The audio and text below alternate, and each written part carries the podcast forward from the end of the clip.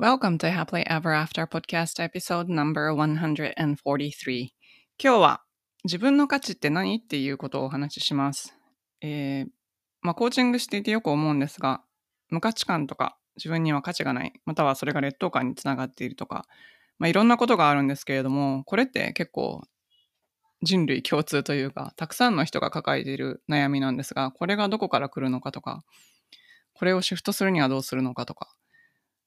まあそういうお話をしたいと思います。何か今人と比べて自分はできてない気がするとか、自分って本当に生きてる、何の生きてる意味があるんだろうとか、または、えー、そ、そんなところまで深くいかなくても、えー、会社とかビジネスで自分が他の人に提供できる価値っていうことを考えたときになかなか出てこないっていうようなことを思ってる方に聞いていただきたいなと思って収録しています。こんにちは。大人の女性がモヤモヤした現状から抜け出すお手伝いをしているファイナンシャルライフコーチのゆりです。このポッドキャストは自分の人生も良くしたいけど周りの世界も良くしたいと思っている女性のための番組ですソロエピソードでは心理学や NLP マインドフルネスなどに基づいたマニアックな話をしていますどのように考えればモヤモヤから抜け出せるかといった話が中心ですインタビューエピソードでは世界で活躍する女性に今までどんなことを考えて生きてきたのかまたこれからどういう世界を作っていきたいのかというようなことをお聞きしています。リスナーの皆さんのためになってしかもやる気が出てくる明日から一つでも新しいことができるような番組を目指しています。質問リクエストなど受け付けていますのでぜひインスタの DM かメールまでご連絡ください。詳しくはショーノートのリンクをご覧ください。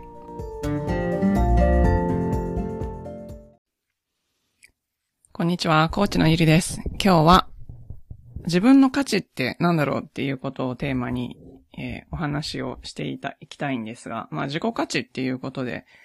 最近よく考えることがあったので、まあそれについてお話ししていきたいと思います。えー、よく生きているだけで価値があるとか、あなたはいるだけで価値があるとか、そういう話を聞いたことがありませんか？なんかそういう話を聞いたら、なんだろう、その時は、あ、そうなんだ。って言ってポジティブになって、あ、そうだそうだ、生きてるだけで価値があるんだって思うんだけど、えっ、ー、と、普通に日常生活を生きていたら、まあそういうことも忘れがちで、そしてまた何かドーンと落ち込んだ時に、あ、そういえばそういえば誰かがこういうことを言っていたって思っても、こう浮き上がってこれない時とかありません？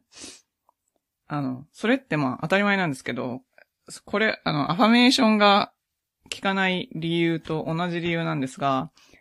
誰かが何か、例えば生きているだけで価値があるって言われて、それはそうなんだ、そうなんだ、それはそういうものなんだって頭で理解するのと、それが無意識レベルで腑に落ちて体で理解してるのって全く別の次元なので、頭で誰か他の人が言ってることを何回聞いても 自分のものにならないんですよね。だから、そういう考えの人が世の中にいて、そういう風に言ってて、それを理解できない自分は、ダメなんだって また落ち込んだりするんじゃなくて、もうそれは自分が無意識レベルで認識できるような、もうもうそれって体験を通してとか、行動を通してとか、ある日突然直感につながって腑に落ちたりとかする経験っていうのが、まあある程度必要になっていくので、そこで自分を責めないっていうことが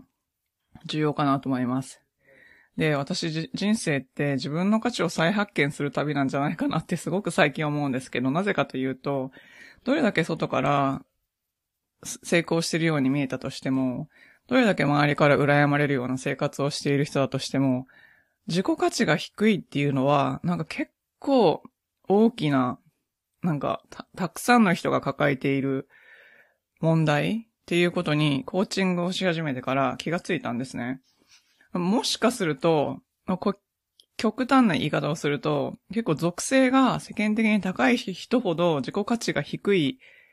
人の確率が高いっていう傾向があるかもしれないなと思うぐらい、あの、旗から見てたらすごいんですけど、そのすごいのが、なぜかっていうと、もっといろんなことをつけていかないと、つけていかないとっていうので、さ旗から見たらものすごい属性がいっぱいついていくんですけど、そのままなんか、外に外につけていくから自己価値が低いままっていう状況の人が、まあ、結構いらっしゃるんだなっていうことに私は最近気づきました。あとアメリカ人でも結構、すごい自信あるんだな、この人、みたいに思うんですけど、その自信を外に見せてるっていうのは、なんかハリボテっていうか、そこに外に見せることによって自分の価値が高いと思わせたいみたいな感じなんですけど、実は、こう、裏返してみたらすごい自己価値が低いっていう、結構悩んでる方いらっしゃるなと思って、もうこれなんか、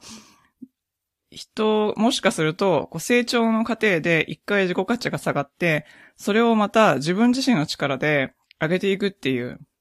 あ、そうだ、思い出していくって感じですね。思い出していく、再発見していく、自分の価値は何だったのかっていうのを再発見していくことによって、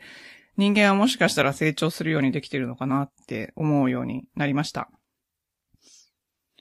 えー、自己価値が低いとですね、何が起こるかっていうと、まあ、表面的に、表面的なことでは、あの、計り知れないんですが、まあ、その人の内面で何が起こっているかというと、例えば、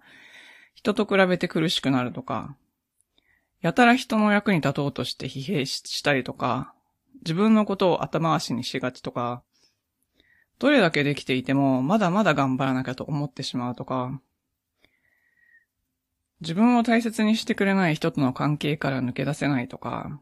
あとさっきも言ったんですが、肩書きとか、年収、物などを追い求める。あ、私これだったんですが、あとはビジネスや会社でなかなか成功できない。みたいな何かこう、えっ、ー、と、本人はもしかしたら日常生活を生きていく中でこういう問題が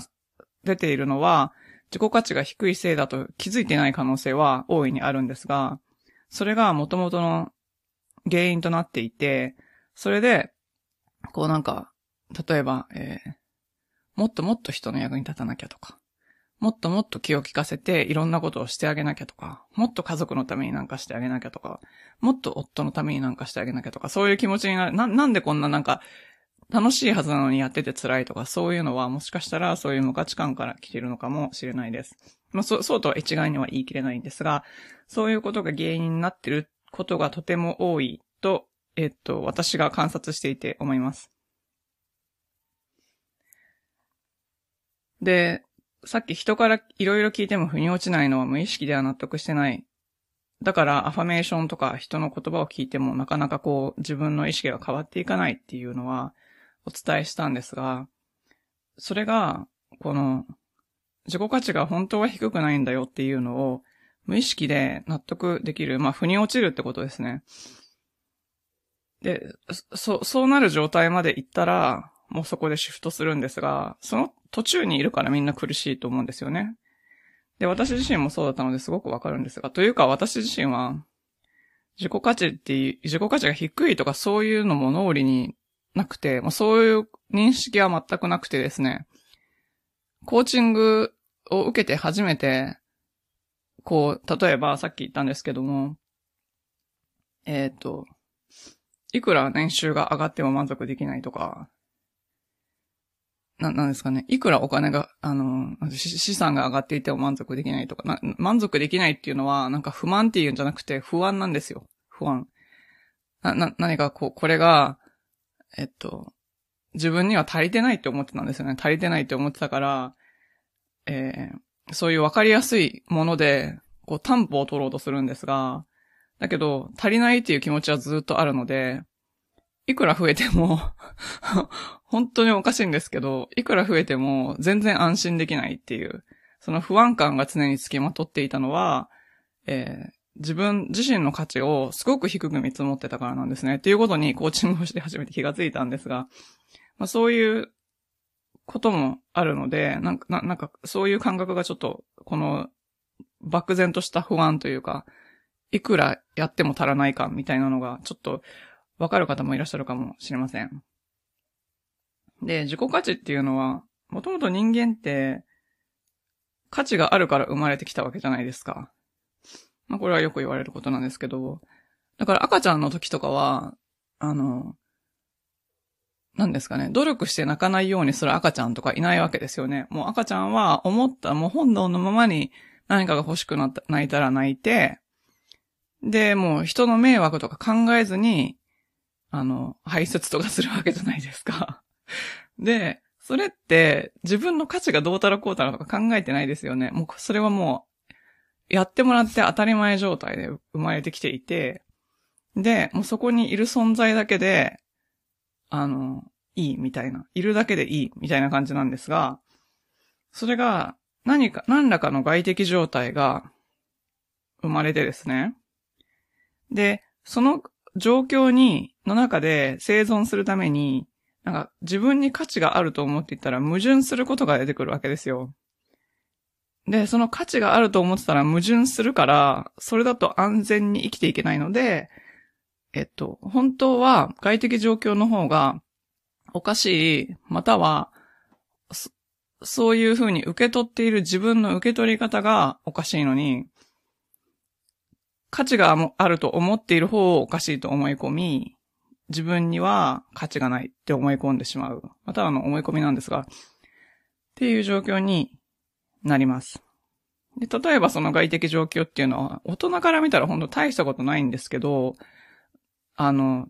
例えば、えっ、と、一人っ子でいきなり兄弟ができて、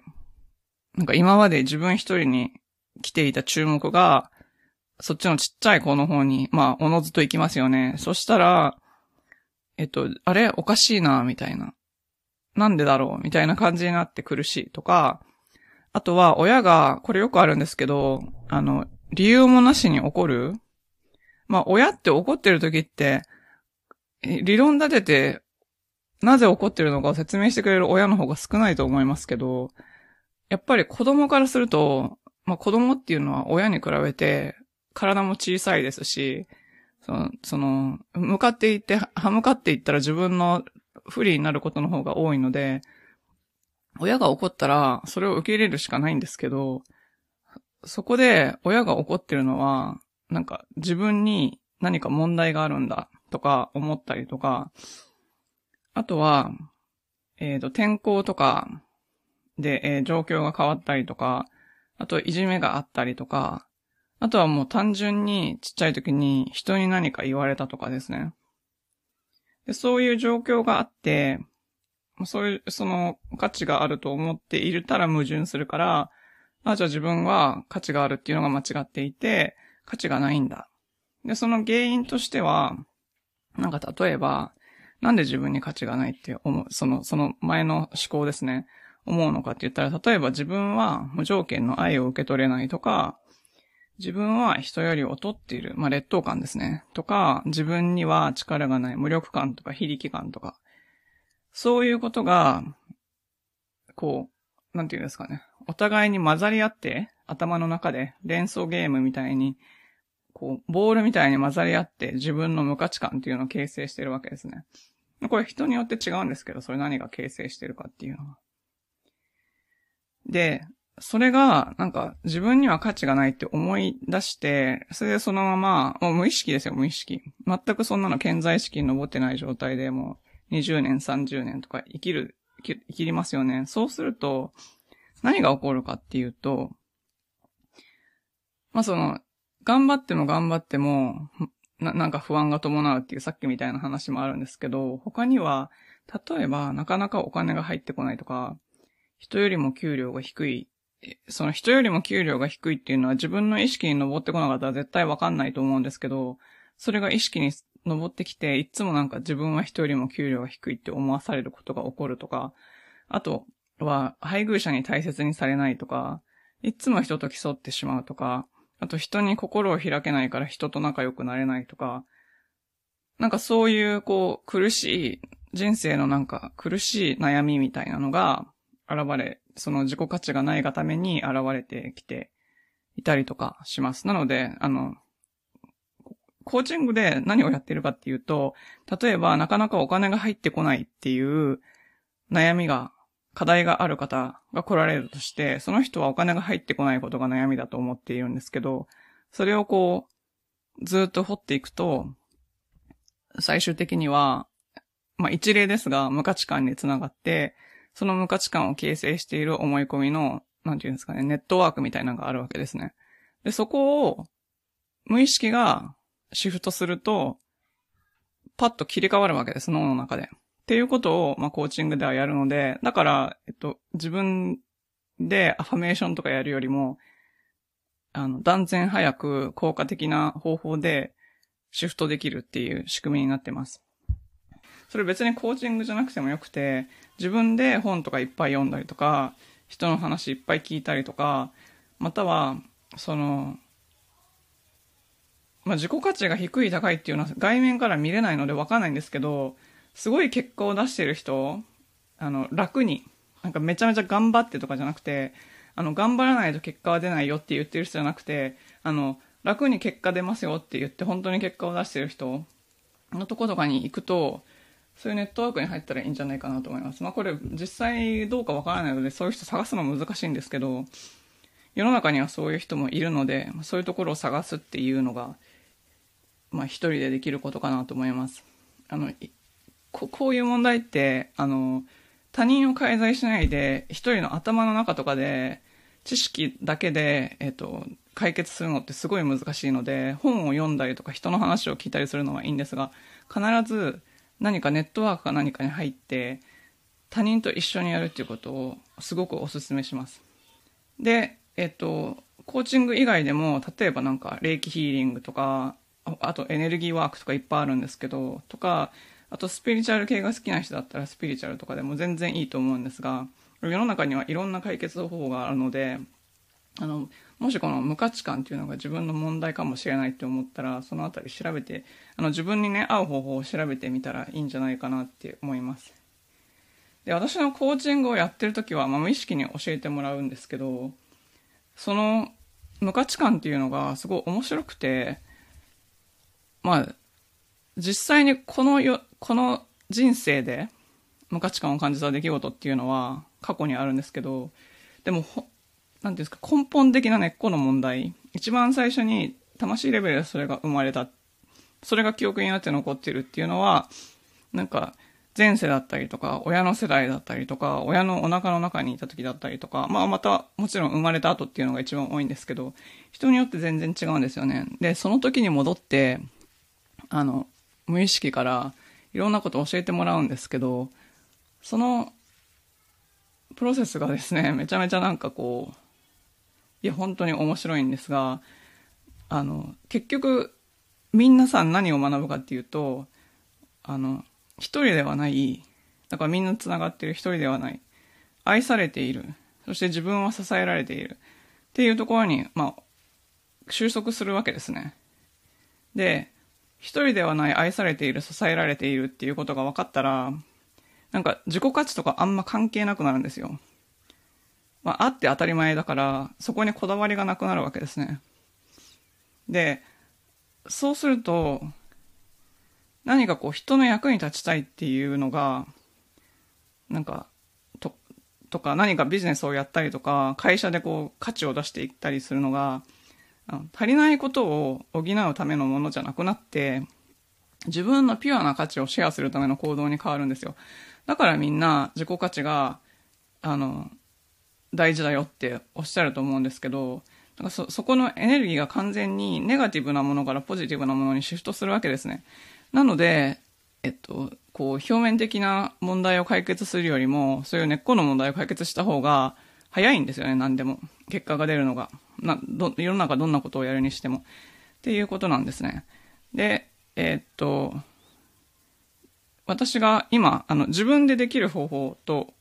しては、まあ、もし、本当にその自己価値が低いっていうのが自分の問題だと思っている方がいらっしゃったら、まずはなんで自分は価値がないと思ってるのかなっていうのをちょっと考えてみて、その何かあったと思うんですね。その原因を突き止める。そして、まあ、これちょっと一人でやるの難しいかもしれないですけど、ジャーナルとかでやってみたらいいんじゃないかなと思います。それから、そこまで分かったら、それは本当なのか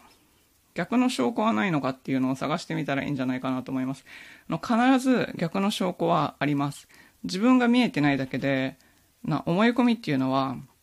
思い込んでるからこそ物事が一方的にしか見えないんですけど、その思い込みがもし本当じゃなかったらって考えたら、物事の見方が他に選択肢があるっていうのがすごくわかるので、その訓練をしてみるのがいいんじゃないかなと思います。はい。今日は自分の価値って何っていうところでお話をしてみました。最後までお聞きいただきありがとうございました。実はこのポッドキャストが有料級だというお声をよくいただきます。もしこのポッドキャストがあなたの人生で何かお役に立ったことがあれば、ぜひご家族、お友達、会社の方など周りの人とシェアしていただけると嬉しいです。配信登録、星マークポチッと、レビューの方もよろしくお願いいたします。現在、セルフコーチングワークブックやアクションプランニング、瞑想マスタークラスの動画など、無料のコンテンツをまとめたライブラリーへのアクセスをプレゼントしています。ショーノートのリンクから登録してください。また、無料の Facebook グループ Happily Ever After 未来デザインでは、メンバーを募集しています。世界各国から自分を自分も世界も良くしていきたいと思っている女性が参加されています。こちらもショーノートのリンクから参加登録をすることができますので、よろしくお願いします。ご自分のリミットを破って新しいレベルで人生を作っていきたい方のためのコーチングプログラムに興味がある方は、ホームページ www.yuri-media.com をご覧ください。こちらもショーノートにリンクがあります。